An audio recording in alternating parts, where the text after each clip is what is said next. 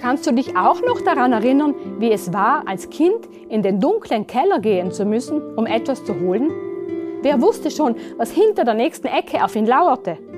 Oder wie es war, in der Corona-Pandemie abends durch völlig verlassene Straßen zu gehen?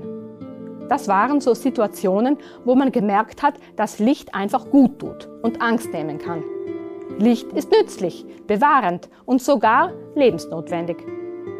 Auch in der Bibel lesen wir viel von Licht und Dunkelheit. Besonders spannend wird es im Neuen Testament, im Johannesevangelium. Das solltest du unbedingt mal nachlesen. Da wird über Jesus gesagt, in ihm war Leben und dieses Leben war Licht für die Menschen. Das Licht scheint in der Finsternis und die Finsternis hat es nicht erfasst. So wie es hier in der Bibel beschrieben wird, ist es nicht nur dunkel, wenn es Abend wird oder ich in den Keller gehe. Es ist generell dunkel bei uns und ich glaube, das merken wir selbst ziemlich schnell, wenn wir uns mal umschauen. Kriege, Ungerechtigkeiten, Hunger, Verfolgungen oder Verbrechen, das alles macht unsere Welt ganz schön dunkel. Woher diese Dunkelheit kommt, das erklärt die Bibel auch. Der Weg der Gottlosen ist wie das Dunkel. Sie wissen nicht, worüber sie gestolpert sind. Wir Menschen sind alles andere als perfekt. Mehr noch, wir sind schuldig. Und in diesem Zustand haben wir keine Verbindung zu Gott. Wir sind gottlos und tappen im Dunkeln. Wir stolpern und können uns nicht selbst helfen. Wir brauchen Licht. Aber Gott will uns nicht in diesem Zustand lassen. Er bietet uns seine Lösung an.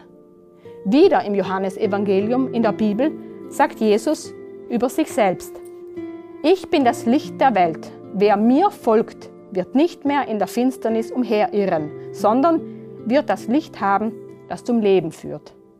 Jesus Christus ist als das Licht in diese Welt gekommen, um uns aus unserer Dunkelheit zu befreien.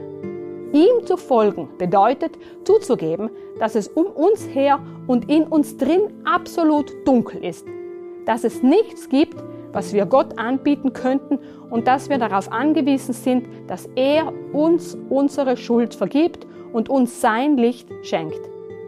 Wir würden dir gerne noch mehr darüber erzählen, was die Bibel über ein Leben mit Gott sagt. Melde dich doch bei uns, wenn du keine eigene Bibel hast oder mehr darüber erfahren möchtest.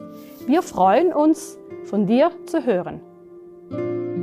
Vielen Dank, dass du dir den My Input Impuls angehört hast. Wenn du mehr wissen willst, geh auf unsere Website myinput.it oder folge uns auf YouTube, Facebook und Instagram.